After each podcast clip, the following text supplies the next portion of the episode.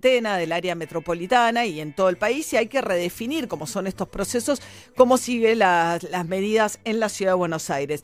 Horacio Rodríguez Larreta querría continuar la apertura de algunos sectores en la ciudad de Buenos Aires porque la ciudad está con una cantidad de casos estables, a pesar de que ha habido más aperturas, los casos no suben, tampoco terminan de bajar, con lo cual hay algunas dudas, sabrán ustedes que la provincia y Alberto Fernández mucho no le gusta este tema de los bares abiertos en la ciudad, pero Larreta quiere abrir patios y terrazas, una demanda del sector gastronómico que se había preparado para atender ahí, pero que por decreto de Alberto Fernández después no lo pudieron usar.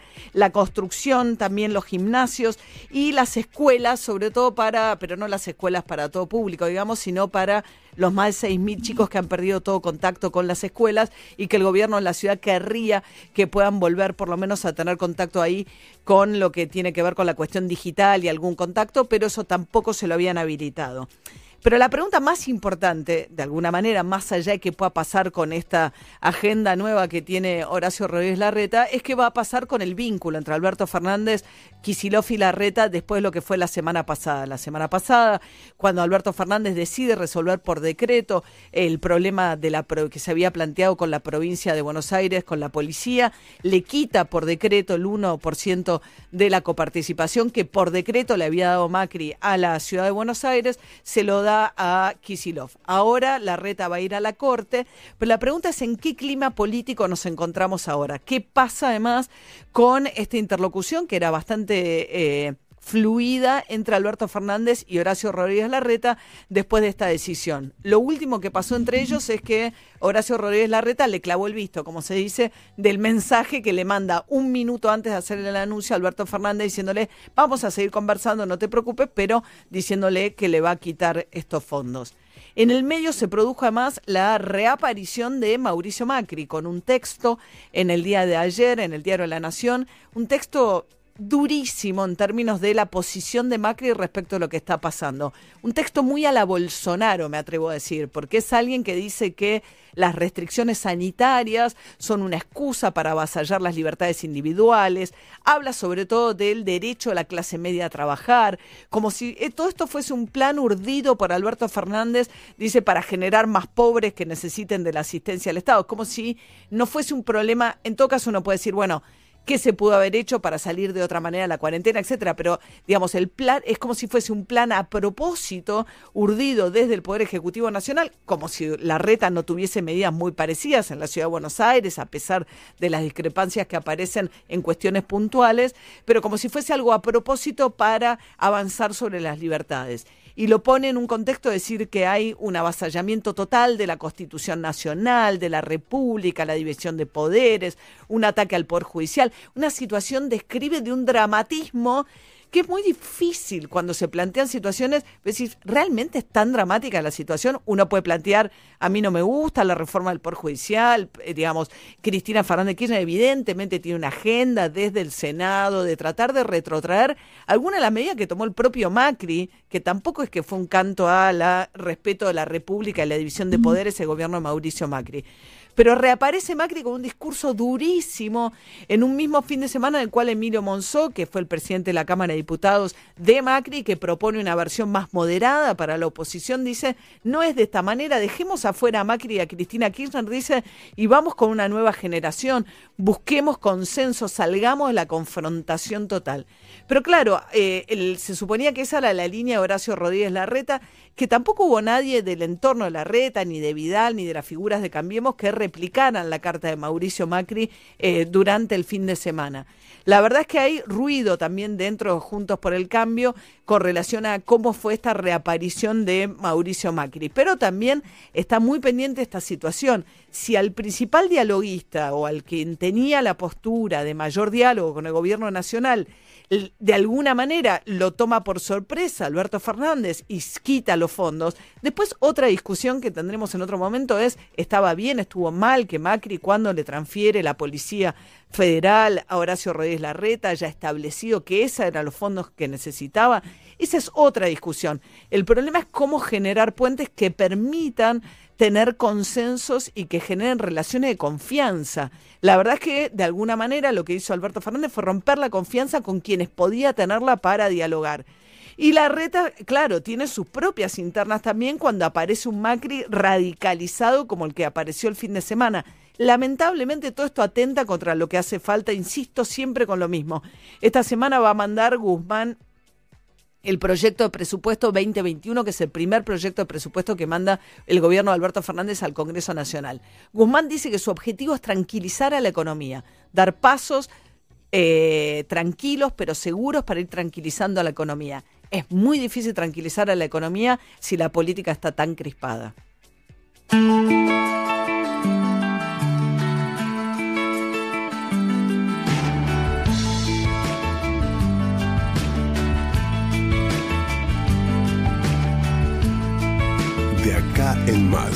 María O'Donnell está en Metro. Puedo equivocarme, tengo todo por delante y nunca me sentí tan bien. Viajo sin moverme de aquí, chicos del espacio están jugando en mi jardín. Me dirán side.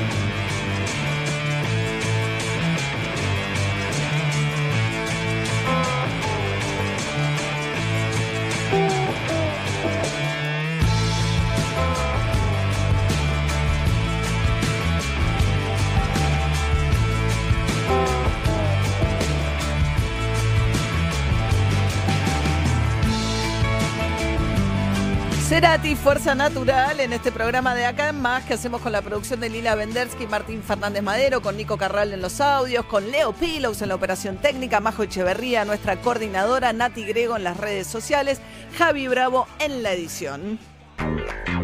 Semana también de festividad para la comunidad, la colectividad judía. ¿eh? Año Nuevo el viernes que viene, eh, Año Nuevo judío, cuando Israel se ha convertido en el primer país del mundo en volver a fase cero ¿eh? de la cuarentena. O sea, vuelve a un sistema. Fase uno. Fase 1.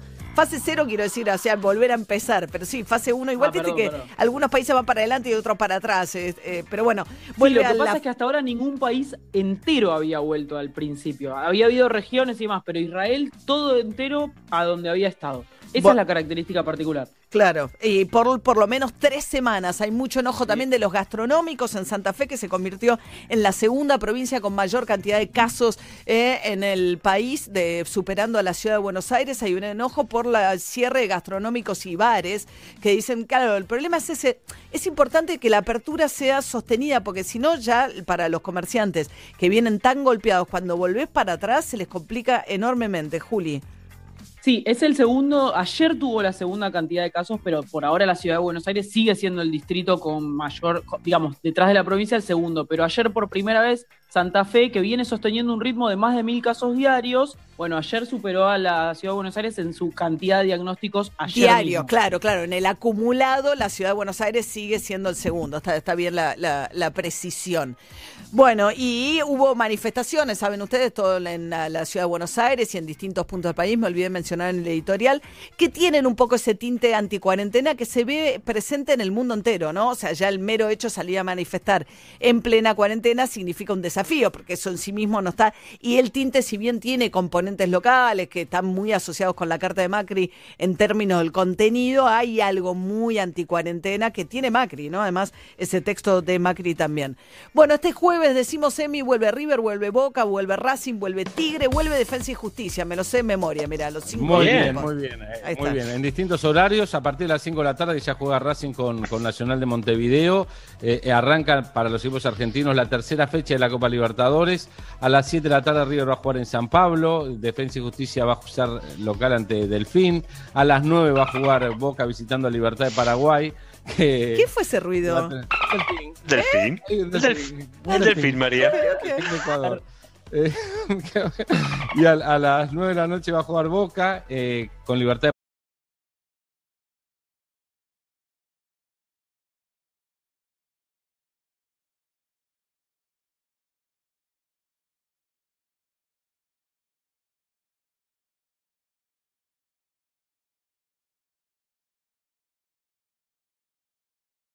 va a llegar el jueves con 13 partidos jugados. Juega desde julio al fútbol.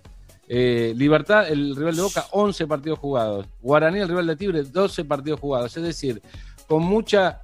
A ver, el resultado, la verdad, es fútbol, puede darse cualquiera, pero en la lógica eh, hay una ventaja grande. Muy grande, claro, sí. El rodaje va a ser, ¿no? Demasiado dispar como para pensar cuánta ventaja deportiva das eh, habiendo estado tanto tiempo parado con equipos que ya están jugando.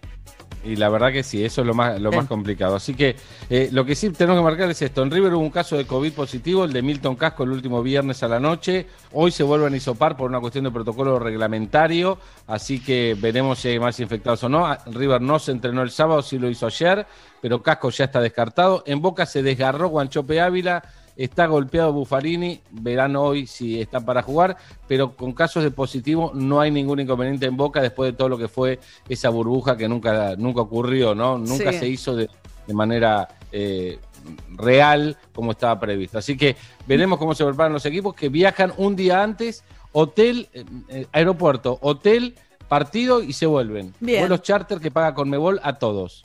Muy bien, esta mañana que es la más fría de la semana, ¿eh? según nos anticipa Jopo, después ya va a ir levantando la temperatura, dice que estamos despidiendo al invierno esta semana.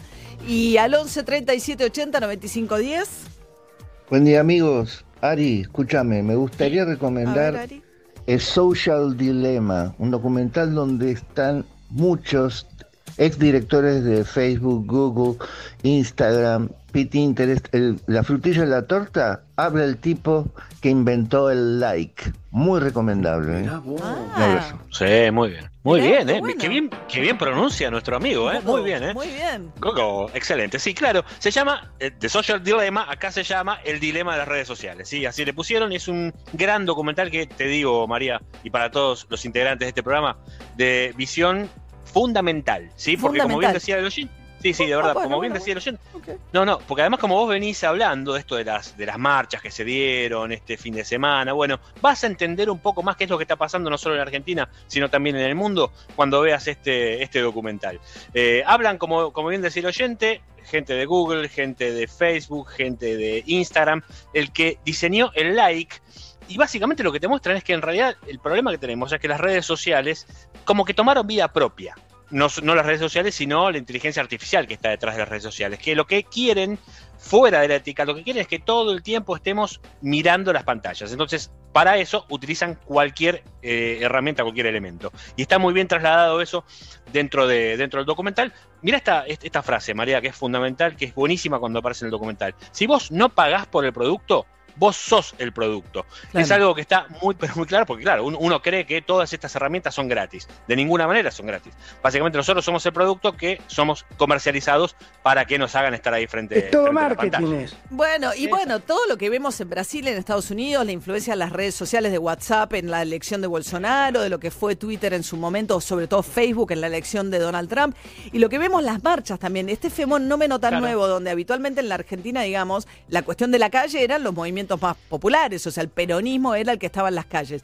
La restricción de la cuarentena dispuesta por un gobierno peronista, sumado a que las redes sociales son la principal herramienta, ¿no? De lo que es el sector muy afín a Mauricio Macri, digamos, de la oposición, hace que ahora las manifestaciones de la mano de las redes sociales y los que están en la calle sean justamente los sectores eh, no peronistas, ¿no? Básicamente. Es un cambio muy grande que está muy enlazado con este movimiento, con el tema de las redes sociales.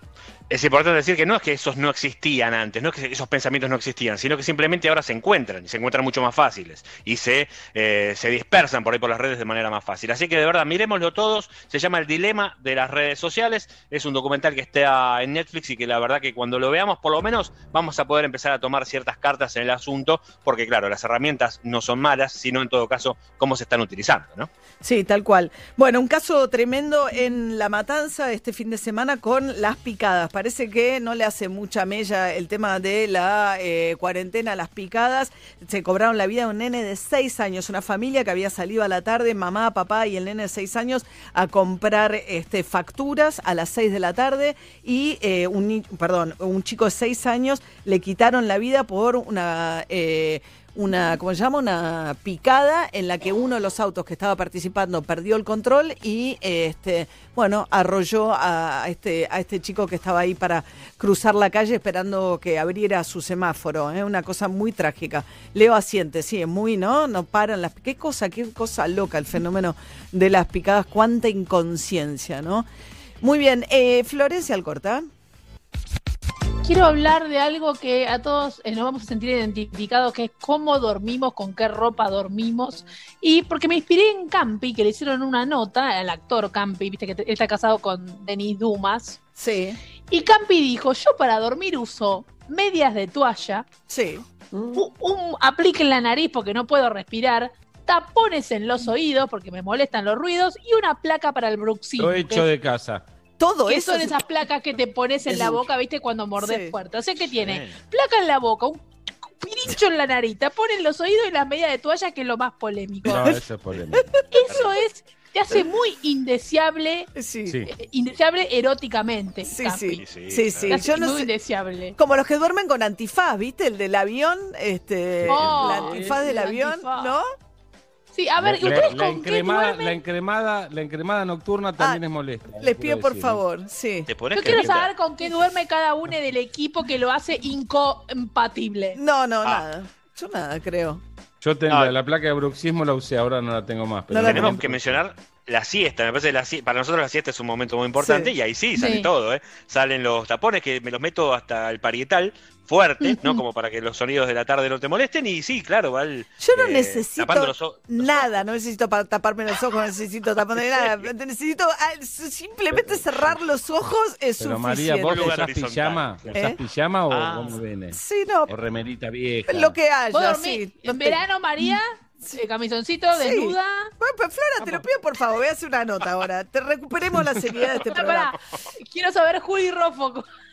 Eh, yo a veces Me da uso pullover, un- me da pu- no, polera, No, no, no. Juli. No, uso, tengo ojo seco y uso un gel que no es una manera demasiado copada de usar un gel. No, ¿viste? Va en el ojo, no, la No, verdad que no está bien, bueno. los, los, eh, Paremos un segundo acá. Sí, paremos un segundo acá, por favor, presidente, le agradezco que me ponga un poco de orden. Hugo Magonza es director general del CEMIC, vicepresidente de la Asociación de Entidades de Medicinas Privadas. Queremos charlar con él por un tema que planteaba Juli, que es eh, que no está eh, cubierto por las obras sociales y las prepagas el hisopado, ¿no? ¿Qué, qué tal, Hugo? ¿Cómo le va? Buen día.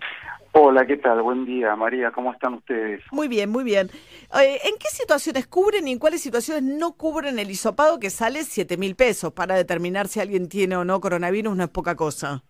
Sí, es una, es una aseveración que yo no podría corroborar de ninguna manera, porque yo represento a una entidad que presta servicios de salud como, como cobertura médica, formo parte de las cámaras que que nuclean a un montón de entidades del sector y además, por otro lado, somos prestadores de ese servicio. Para que usted tenga una idea, la institución que yo represento, en lo que va de este periodo de la cuarentena, hemos llevado realizadas unas 45.000 determinaciones del PCR, ¿no? que es, el, es la manera de determinar por, por vía del laboratorio la, el virus en, en la población y, y, y esas 45 mil, yo diría en el 99,9%, están cubiertas por la seguridad social, las empresas de medicina prepaga y el, y el propio Estado el propio Estado público, tanto provincial como nacional. Ahora, no está dentro del programa médico obligatorio y según la Confederación Unificada de Bioquímicos de la República Argentina, dicen que esto hace que muchas obras sociales y prepagas se desentiendan de la obligación de cubrir el, el hisopado. Eh, eh Sí. Sí. A ver, eh, si la... Mm, en ningún momento que yo pues, vuelvo eh, es una mirada totalmente distinta a la que yo tengo y lo que yo veo, percibo dentro de nuestra propia actividad. ¿Por qué? Eh, si, si la indicación médica existe el, y está dentro del protocolo que marca el, Estado o los propios protocolos que tienen las instituciones prestadoras de servicios de salud, la prestación yo no he visto en ningún caso que fuera denegada. Ahora, una cosa, perdón eh, que lo interrumpa, porque una cosa es, digamos, tengo síntomas, me voy a hisopar, me hisopan. No tengo síntomas, fui contacto, digamos, después empieza todo un terreno más gris. Alguien en mi trabajo tuvo, bueno, ¿qué cercanía tuviste? Bueno, pero yo no tengo síntomas, pero tuvo alguien en mi trabajo, ¿tuviste contacto cercano con esa persona? Digamos, ahí empieza todo un terreno un poco más gris, me parece. Esa es la parte donde usted, María, pone la, el punto justo de las cosas. ¿Por qué? Porque si está dentro del protocolo, es un contacto estrecho, no tuvieron este, normas de protección de personal en el contacto, eh, de alguna manera tiene síntomas, eso no tiene ninguna duda en la indicación médica. Aún hay una circunstancia muy particular, que es que alguien podría venir a la guardia de una de nuestras instituciones y tener no tener todos los síntomas, pero tener algunos de los síntomas que se pueden calificar que está dentro del protocolo para la indicación de la, del estudio, en este caso PCR, en otros casos se podrían hacer algún tipo de serología que también ayuden en la detección de la enfermedad. Pero hay, en ese caso, aún en los grises, está, está eh, de alguna manera supeditado a la interpretación del médico que está en la guardia o sea que si el médico considera que algunos rasgos de la clínica, de, lo que hace en la interpretación de los síntomas del paciente, podría suponer o sospechar que el paciente tiene coronavirus, eh, aún no cumpliendo con todos los requisitos, ante la indicación médica que se pone eh, paciente sospecha COVID, el, el estudio se hace.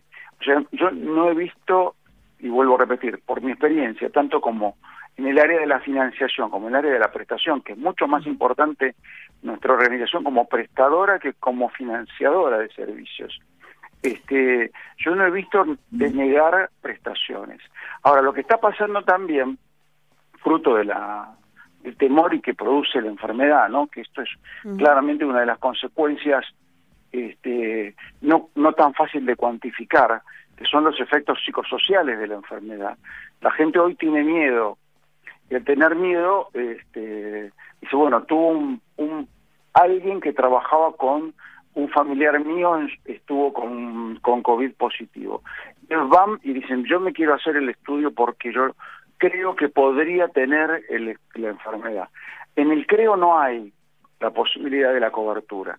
La cobertura sea solamente dentro de los protocolos nacionales, provinciales, municipales y dentro de lo, de lo que significa la, eh, la autonomía del profesional para indicarlo. Bien, está La, claro. la- la decisión personal de hacerse los estudios es, un, es una decisión que como tal requiere que cada uno se lo pague, pero la verdad que si uno se atiene a las indicaciones médicas es porque lo quiere pagar porque lo decía por su necesidad propia y no por una indicación médica.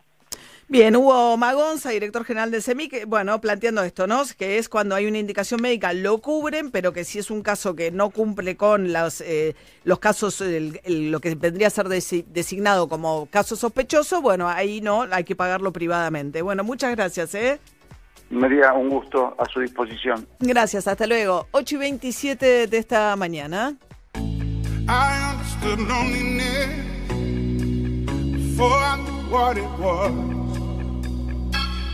saw the pills on your table for your unrequited love. I would be nothing without you holding me up. Now I'm strong enough for both of us, both of us, both of us, both of us. I am a giant. Stand up on my shoulders. Tell me what you see.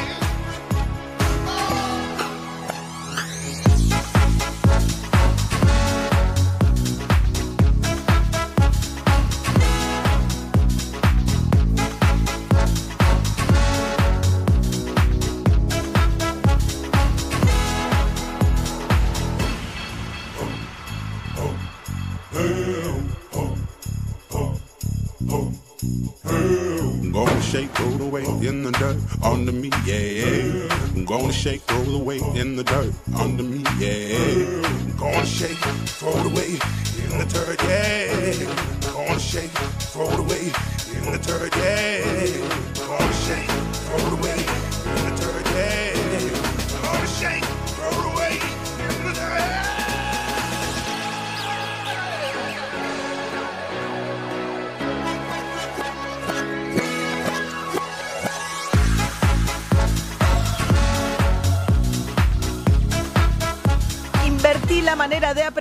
con Invertir Online Academy. Podés dar tus primeros pasos en la bolsa 100% on demand, porque una crisis puede ser también una oportunidad. Es hora de invertironline.com. Sumate a los más de 100.000 argentinos que ya le encontraron la vuelta.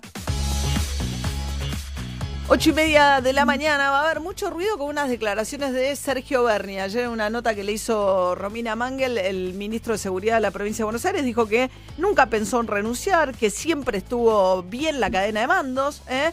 y dijo que entre los que estaban protestando alrededor de la Quinta Olivos, en algún momento estaban listos para poner a jugar la infantería, que podían llegar a usar la gendarmería, pero como había gente armada, no quisieron intervenir para que no hubiese muertos y que entre los que protestaban de la policía bonaerense la semana pasada había policías que exonerados, gente drogada, alcoholizada. Yo me pregunto, ¿no hace falta una sanción ahí, suponiendo que todo eso que está diciendo fuera cierto? Él dice, acá no ha pasado nada, a ver. Al contrario, eh, me parece que eh, un ministro que maneja un conflicto con toda su cadena de mando policial, a pesar de todos los intentos por quebrar eso y no se pudo, me parece que es un mérito que tiene que ver con la atribución de la conducción. ¿No te la Eh, pidieron tampoco? No, por el contrario, eh, lejos de pedir una renuncia. Bien, también habló con desprecio de Horacio Berbisky, el periodista que además preside el Centro de Estudios Legales y Sociales, que el fin de semana en el Cueta a la Luna, Berbisky que adhiere al kirchnerismo obviamente, había sido muy crítico de Bernie, dijo que Bernie era un personaje personalista, que lo único que le importa es su promoción personal y sus candidaturas, y entonces él dijo que, bueno, que tiene un problema psicológico, Berbisky, según Sergio Berni, el tema de la seguridad genera mucha grieta dentro de la coalición gobernante, ¿no? Entre Bernie y Sabina Frederick, que no es la misma posición tampoco que la del Celsi de Horacio Berbisky, y entre todos ellos se critican muchísimo. Y Sergio Berni, a quienes dicen, bueno, a otros lo estarían cuestionando muchísimo si hubiese dado el caso de Facundo Astudillo Castro, dijo respecto a los organismos de derechos humanos, que lo han criticado en su intervención con el caso de Facundo Astudillo Castro, dijo, no les gusta laburar. Dicen, los llamas a las 7 de la mañana y no están. ¿Eh? Organismos de derechos humanos que son eh, pieza fundamental del apoyo político a Cristina Fernández Kirchner. A su vez, Bernie, que se define como un soldado de Cristina Kirchner, ¿no? Eh, generando mucho ruido ahí. Hablando de Facundo Astudillo Castro, además, con un hallazgo, otro hallazgo muy confuso lo que ocurre alrededor del caso, Juli. Sí, encontraron este sábado una mochila, un pescador avisó que había algún objeto que lo fueran a buscar, es una mochila que responde a las características de la mochila que Facundo tenía la última vez que se lo vio, la foto que se vio de él de espalda contra un patrullero. Ahora van a analizar el ADN porque lo que buscan no es confirmar efectivamente si, la, si hay ADN de Facundo, sino sobre todo si hay ADN de un tercero. Eso es lo que van a peritar en las próximas semanas para determinar si hubo alguna intervención. Y una cosa que llamó la atención en ese hallazgo fue que había una huella de moto muy cerca del lugar donde se encontró, un lugar que ya había sido rastrillado y donde no se había encontrado nada, y esa huella era muy fresca, algo que da la sensación de que, bueno, alguien había llegado hasta ahí muy cerca y eventualmente había dejado ahí la mochila. Un lugar que, como te digo, ya se había rastrillado y donde la marea sube y baja.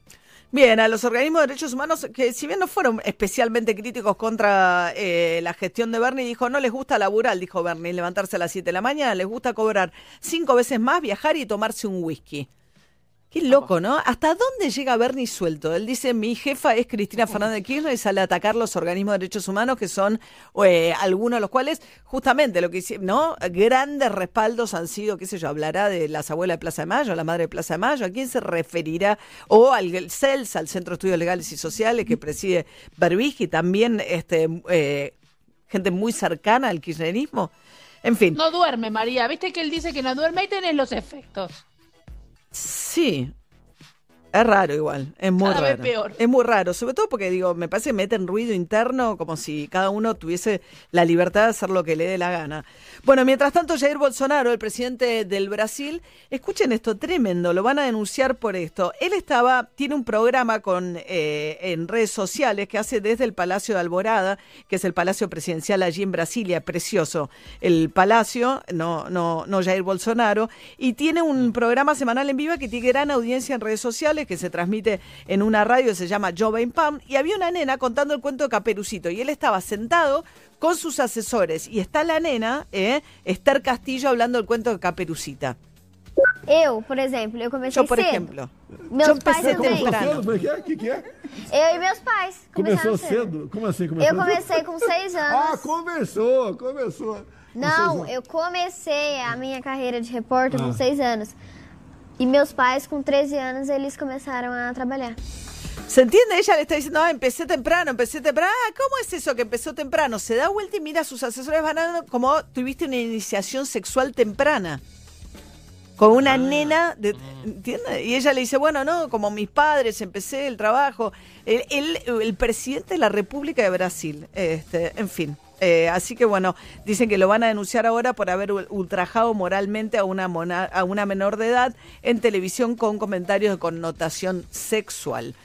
Bueno, Emiliano Pinzón, nos habías dicho que si bien este jueves hay partido Copa Libertadores, eh, puede ser que se postergue la eliminatoria para Qatar 2022. Sí, mira, eh, hablé el fin de semana con mis contactos de Conmebol y lo ven todavía muy complicado. Hoy a las 10 de la mañana hay un Zoom de Conmebol. Yo quiero recordar que las eliminatorias dependen de FIFA, que Conmebol es obviamente la Confederación Sudamericana de Fútbol, pero responden a FIFA. Y los que están haciendo mucha fuerza son los clubes de Europa que entienden que ceder a los jugadores al lugar donde hay más pandemia en todo el mundo es un riesgo muy grande. Además que hay países que todavía tienen protocolo donde tendrían que ir, volver y estar dos semanas de cuarentena, por ejemplo. Y no todos los países en Europa reciben a eh, personas que vienen de Sudamérica. Estamos hablando de aproximadamente 150 jugadores de todos los países de Sudamérica que tienen selecciones compitiendo. Así que está, lo que me dijeron ayer sobre todo es que está muy complicado que hay una posibilidad de estirarlo hasta noviembre y que no arranque en octubre. eh, y lo peor de todo sería pasarlo al 2021 porque ahí habría cambio de formato eliminatorio, lo cual me parece que no es conveniente para la Argentina. Jugar en dos zonas de cinco y que los dos primeros vayan al Mundial es muy riesgoso. Así que veremos si pueden dar vuelta atrás. A mí me han dicho el viernes 90% que se postergan. Me mantuvieron en ese porcentaje, dejó un 10% para una negociación final, pero está muy difícil que se mantengan en octubre. Pensemos, María, que el sábado o el domingo Scaloni debería dar una lista. O sea que estamos ahí, en el límite total. Esto por las eliminatorias. Y, me ac- y acabo de publicarse una información eh, de, de última que es una bomba. Lautaro Martínez puede ser jugador del Real Madrid. Atención con esto que lo publica el diario, los diarios españoles. 100 millones de, de euros están ofreciendo el Real Madrid al Inter por Lautaro Martínez, que parecía que iba al Barcelona. El compañero Esto que quería Messi, ¿no? Para reemplazar a Suárez de alguna manera. Exactamente. Así que esto está publicado hace instantes nada más. Veremos qué tiene de cierto. Por eso contaba que esta es la publicación de hace instantes en España. Sí, bueno, poco el problema es también el rebrote en España del coronavirus, ¿no? Que ya están hablando de segunda ola. Pensá, Francia tuvo 10.000 casos, está igual que nosotros en cantidad de casos. Ahora Francia, muchos de los países de Europa, una ola, digamos, con mayor cantidad de jóvenes contagiados, con lo cual tienes una mortandad más baja. Y la situación, obviamente, Italia y España había arrancado con los geriátricos, particularmente muy afectados. Y sí, Juli. Sí, que igual este fin de semana el diario español ABC publicó una investigación que eh, sostiene que hay mucho, alrededor de 20.000 muertos más en España de lo que el propio Estado declara, porque lo que asegura el diario es que en algún momento frenaron el conteo en esta segunda ola, el conteo de las personas que fallecieron por coronavirus, así que según el diario hay no 25.000 muertos, sino alrededor de 53.000. Vamos a ver en qué queda todo eso, pero digo, si es si hay algo de eso, tampoco es tan liviana esta segunda ola. Sí, y una segunda hora intentando retomar las escuelas. España está retomando las escuelas con la mitad de horas cátedra, ¿eh? con una enorme deserción, que es una de las consecuencias que vienen. Bueno, Inglaterra está igual, está súper complicado también la vuelta a clases en Europa. Veremos, dijo Carla Bisotti ayer que espera tener la vacuna a la Argentina el primer trimestre del año que viene, ahora que AstraZeneca retomó los ensayos. Ojalá que eso signifique que antes del inicio de clase del año que viene pueda haber vacuna y que esto ayude un poco a lo que va a ser la vuelta a clases el año que viene en la Argentina, ¿no? Bueno, vamos a hablar un poquito de la carta de Mauricio Macri, en realidad un texto que publicó en el diario La Nación el fin de semana, el día domingo, que donde dice vengo a romper el silencio, el expresidente de la Nación, después de ocho meses. Hernán Iglesias Silias es dirigente del PRO y fue el subsecretario de Comunicación Estratégica de Mauricio Macri. ¿Qué tal, Hernán? Buen día. Buen día, María, ¿cómo estás? Bien. Bueno, eh, ocho meses de silencio y llegó ese artículo. Eh, no, era, no dice tampoco tan silencio, ¿no? Había tenido algunas intervenciones, había publicado en sus redes sociales, había dado alguna entrevista. Eh, Ah, la de había- Vargas Llosa en un contexto de una conferencia internacional. Sí, sí, sí, y hace, digo, hace 10 días eh, hizo un posteo en sus redes sociales para responderle al presidente cuando el presidente había filtrado erróneamente, a nuestro juicio, una conversación privada que ellos habían tenido en marzo, ¿no? Eh, me parece que es una continuidad. Creo que también eh, Mauricio, como dijo en ese posteo, le había dado meses eh, de respetuoso silencio al nuevo gobierno para que se asentara y para que presentara sus proyectos a la sociedad. Eh, y, y, es lo que hizo, respetó eso, ¿no? Pero bueno, a medida que van pasando los meses y él siente, creo que justificadamente, que hay, que hay una avanzada de una parte del gobierno, de buena parte del gobierno, de poner en tensión muchas de nuestras reglas de, convivencia democrática, que llegaba el momento de, hacer una declaración fuerte y advertir sobre estos temas. Ahora, si uno escucha, eh, eh, Andrés, eh, eh, Hernán, perdón, eh, lo que fue la... Más allá del contenido de la charla personal entre Alberto Fernández y Mauricio Macri, que yo creo personalmente que si una charla es privada, eh, tiene que permanecer privada porque de otra manera no hay confianza tampoco para que esas, o eso- esas conversaciones puedan ocurrir. Pero lo que contó Alberto Fernández, dice Macri me dijo que se mueran los que se tengan que morir, como diciendo que no hiciera una cuarentena estricta a la Argentina y que la estrategia fuese mucho más volcada hacia, digamos, tratar de que la economía no se viera afectada. Más allá en qué términos se lo dijo Mauricio Macri a Alberto Fernández, Macri dijo que no fueron esos los términos, si uno lee el texto de ayer que se publica en el diario La Nación, está muy en línea con eso, en el sentido No, que... pero Macri no le dijo eso a Alberto Fernández. Eh, Alberto Fernández dos veces habló de esa conversación. Una hace unos meses diciendo que Macri le había propuesto hacerlo de Boris Johnson, que, que era la inmunidad de rebaño, pero eso no podía ser cierto nunca porque para el momento que se dio esa conversación, Boris Johnson ya había dado vuelta atrás, ya había salido el reporte del Imperial College que había asustado a los británicos Eso fue el 20 de marzo, ¿no? Cuando arranca la cuarentena. y eso ella había decidido no hacerlo Eh, y en ningún momento eh, Macri tenía Macri de hecho él, él apoyó la cuarentena al principio este, están sus declaraciones públicas eh, y aparte si, si nos acordamos eh, había una demanda social de un aislamiento fuerte muy importante estábamos todos muy asustados no es que el gobierno le tuvo que imponer a la sociedad el aislamiento Bueno, pero lo que dice Macri ahora... el viernes, un viernes, Alberto eh, dijo en una entrevista que el virus eh, se, se moría a los 26 grados y que no era tan grave, y Ginés dijo que no iban a cerrar las clases, y al, el domingo fin de semana ese cambiaron de opinión. O sea que fue un cambio de opinión muy fuerte y creo que incluyó a toda la sociedad, incluyó al expresidente. Ahora, ahora el expresidente Macri dice en ese texto, de alguna manera celebra todas las manifestaciones que ha habido en la calle por estos días. Eh, él ya lo había hecho a través de sus redes sociales. El gobierno nacional plantea que es una irresponsabilidad que Macri esté alentando las marchas en este contexto. Y Macri en el texto dice, como si fuese una cosa a propósito, dice que con la excusa de la cuestión sanitaria se están restringiendo las libertades para circular y la libertad de la clase media para trabajar, para generar como si fuese una fábrica de pobres y dependientes del Estado Nacional. Esta es un poco la visión de Macri que se lee en ese texto.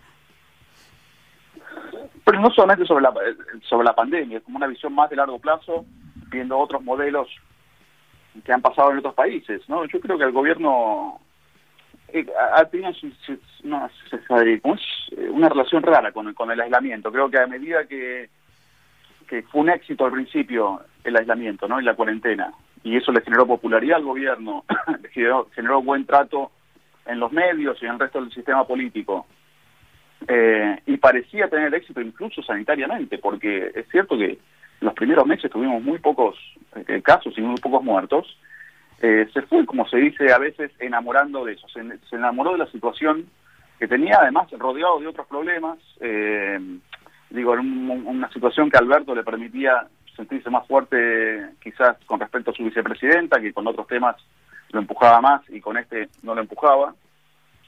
Sin embargo, creo que el gobierno, eh, y eso le permitió tener un control de situación política muy fuerte, ¿no? Con muchos DNUs, pensar que el Congreso tuvo dos meses sin funcionar, después funcionó solamente para cuestiones relacionadas a la pandemia y a modo virtual, con actividad mucho menor que los Sacó, otros años, no, sacó más leyes este año que el año pasado. y muchísimo más DNUs, muchísimo más DNUs. Decreto de necesidad de urgencia. Puedo decir que hubo más leyes, pero que hubo más decretos. Muchísimo, hay es un año más DNU desde 2002. Algunos justificados por la pandemia, muchos otros no. Y eso es en parte porque, no hay porque la actividad del Congreso es irregular. Entonces, este control sobre la situación política, obviamente a uno le dan ganas de, de mantenerlo, esa es la sensación que yo tengo. Pero en algún momento va a tener que soltar y volver. Pero si Garreta, digo, a ver, lo más confuso eh, de todo me parece, ¿no? Hay un caso donde te- estamos con más de 200, no ayer porque los domingos son excepcionales, pero la Argentina tiene más de 200 muertos diarios, eh, 10.000 casos al día y tenés al expresidente de la Nación diciendo qué bueno que la gente sale a las calles. No es- pa- claramente no hay ninguna, se vio en las estadísticas que no hay relación entre las marchas y los aumentos de los contagios. Digo, hemos aprendido mucho, el mundo aprendió mucho en estos seis meses sobre cómo se propaga el virus y las reuniones al aire libre, eh, que no son entre mucho tiempo, que la gente no se habla a la cara, no se estornuda en la cara, la posibilidad de contagio es muy baja. Así que- Pero es raro, ¿no? Que eh, a tu principal dirigente en ejercicio, que es Horacio Rodríguez Larreta, vos mismo le hagas un desafío en su ciudad alentando las marchas al obelisco, eh, No, que el propio... es distinto alentar las marchas que después eh, eh, apoyarlas, etcétera. Las marchas, con la de ayer, yo ni me enteré que existían. Me enteré cuando empecé a ver en las redes que había gente en, en el obelisco. O sea, bien, pero fue el día en que Macri saca un artículo diciendo son buenísimos, por suerte la gente sale y protesta.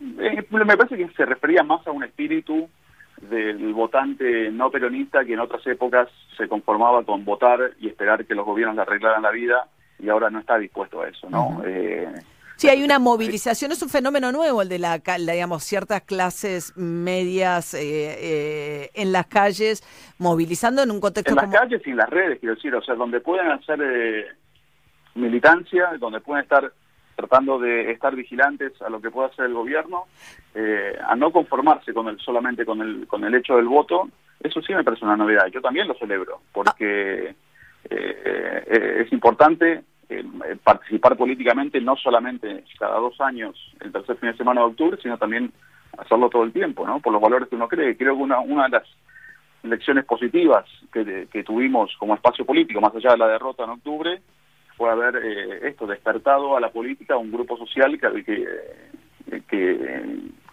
que no lo tenía antes, ¿no? Hernán Iglesias Silia fue subsecretario de Comunicación Estratégica con Macri. Estamos hablando con él a partir del artículo que publicó Macri ayer, el domingo, en el Diario de la Nación.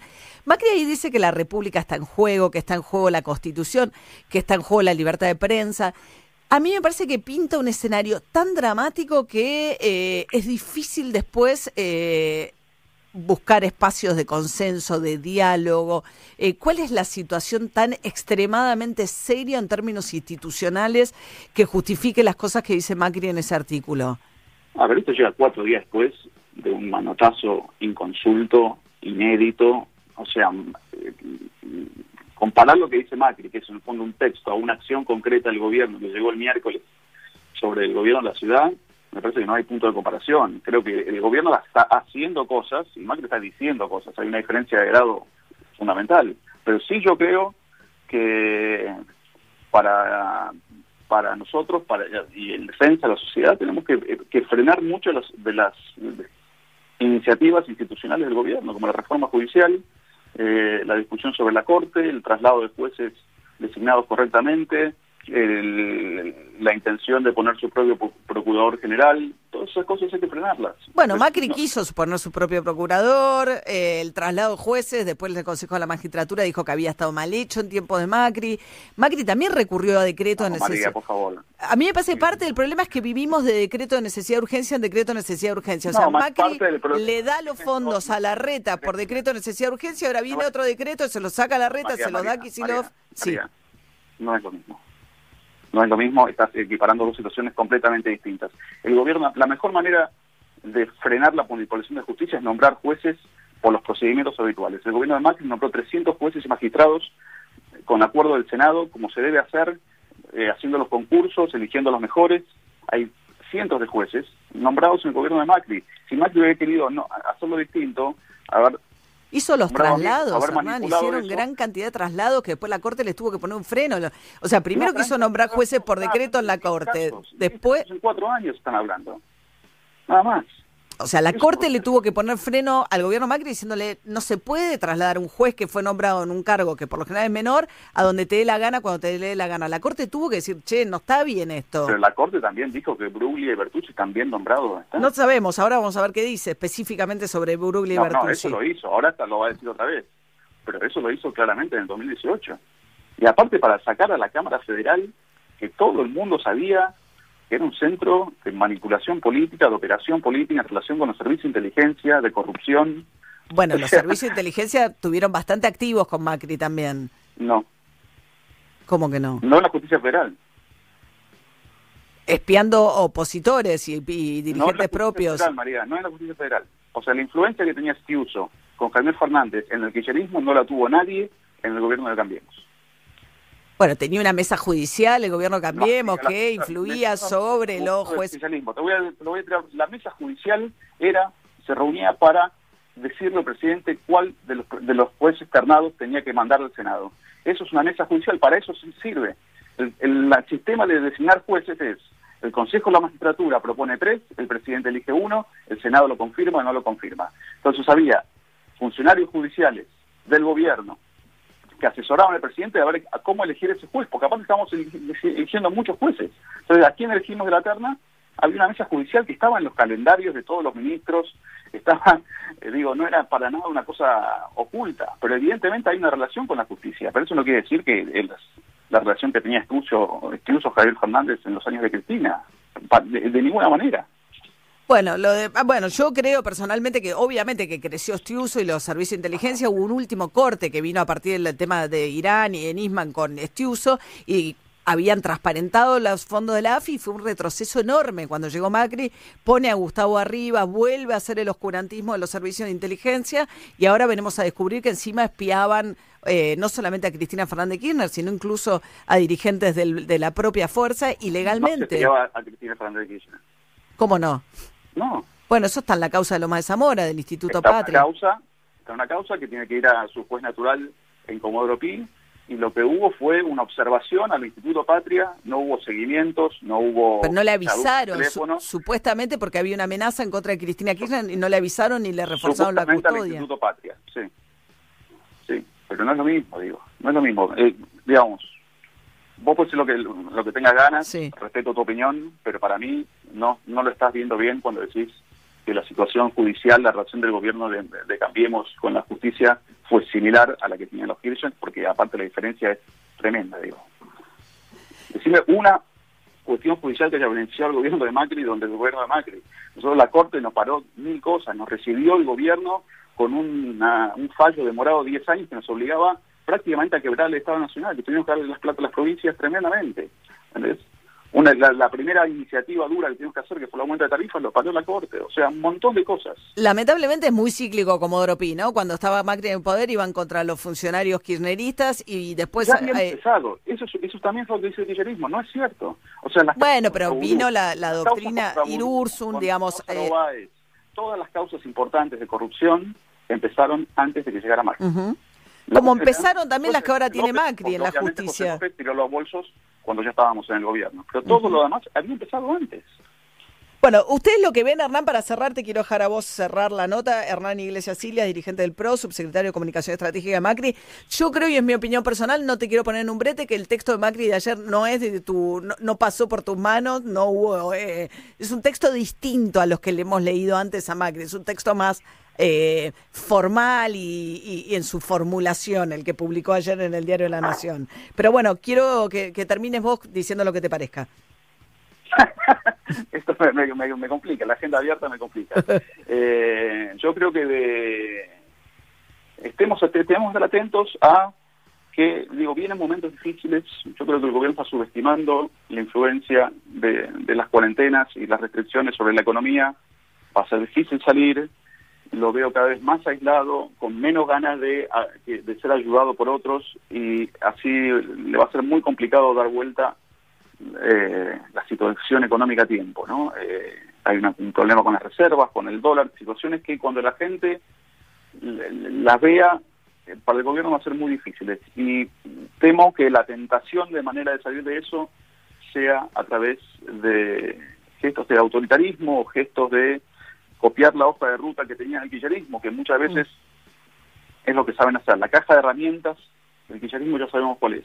Eh, Alberto dijo que venía con otras, eh, a veces parecía que, le- que tenía su propia impronta y ahora parece que la, cada vez la tiene menos. Entonces, eh, eso a mí me preocupa, que una... que Y hay un una- Macri más radicalizado, me tiento yo, pero es un Macri más versión... Este, Pero yo niego, niego la versión de los dos extremismos tan popular entre los analistas. Bueno. O sea, honestamente. Bueno, Hernán Iglesias, sí, después charlamos, perdón, ¿eh? pero me quedé sin tiempo que me- se, me- se termina el programa, pero ex subsecretario de Comunicación Estratégica de Mauricio Macri. Gracias, Hernán.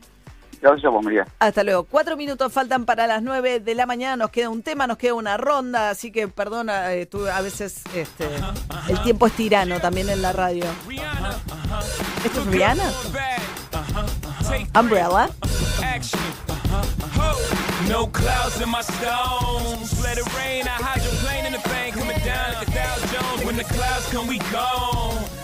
Rockefeller, we fly higher than weather, and she flies are better. You know me, in anticipation for precipitation, stack chips with a rainy day. Jay, Jay, Rain Man is back with Little Miss Sunshine. Rihanna, where you at? You have my heart, and we'll never be worlds apart.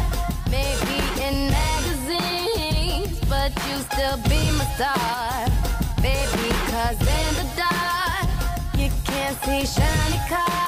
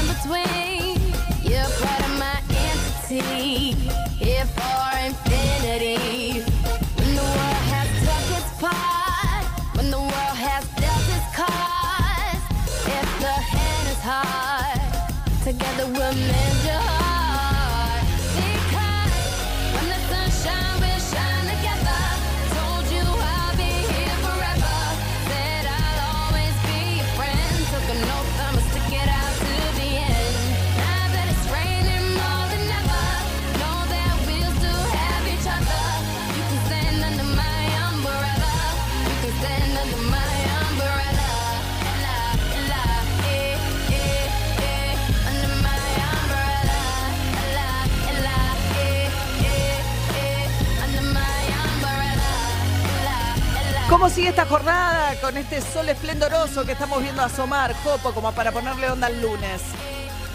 María, la mañana es fría, pero ya se puede caminar bajo el sol en un lunes con cielo despejado de punta a punta. El mercurio se irá recuperando con el correr de las horas, llegando a una máxima de 18 grados. Buenas noticias para los friolentos. La temperatura irá subiendo con el correr de los días hasta llegar hasta los 25 grados. No hay previsión de lluvias para toda la semana. María, equipo oyentes, tengan un gran lunes. Nos vemos mañana. ¿Cómo no? Hasta mañana, Jopis. Bueno, Juli Rofó. María, ya tiene fecha el desalojo de la toma de Guernica, 100 hectáreas, 2.500 familias. 23, 24 y 25 de septiembre va a tener que intervenir la policía bonaerense para desalojar a esas familias. Por supuesto que haciendo uso de la fuerza pública, pero según la orden del juez, en la medida que, eh, digamos, esté garantizado todos los derechos de las personas que están ahí, su integridad física, tienen que sí o sí llevar ambulancias, asistencia médica y lo que propuso el juez de la causa es que quienes desalojen antes de esa fecha de manera pacífica no van a ser imputados por usurpación de ese terreno. Hay que ver si esto efectivamente funciona o si a ese día se llega con esas 2.500 familias instaladas en Guernica en el partido del presidente Perón, ¿no? Tercer cordón del conurbano. Claro, claro. Bien, eh, después va a haber mucha repercusión hoy seguramente de las declaraciones que hizo ayer Sergio Berni, primer reportaje que da después de lo que fue la, la protesta de la policía de la provincia de Buenos Aires. Dijo que, entre otras cosas, nunca estuvo en discusión la posibilidad de que él renunciara, que la cadena de mando estaba perfecta y que algunos de los que fueron a protestar alrededor de Olivos estaban eh, borrachos y drogados.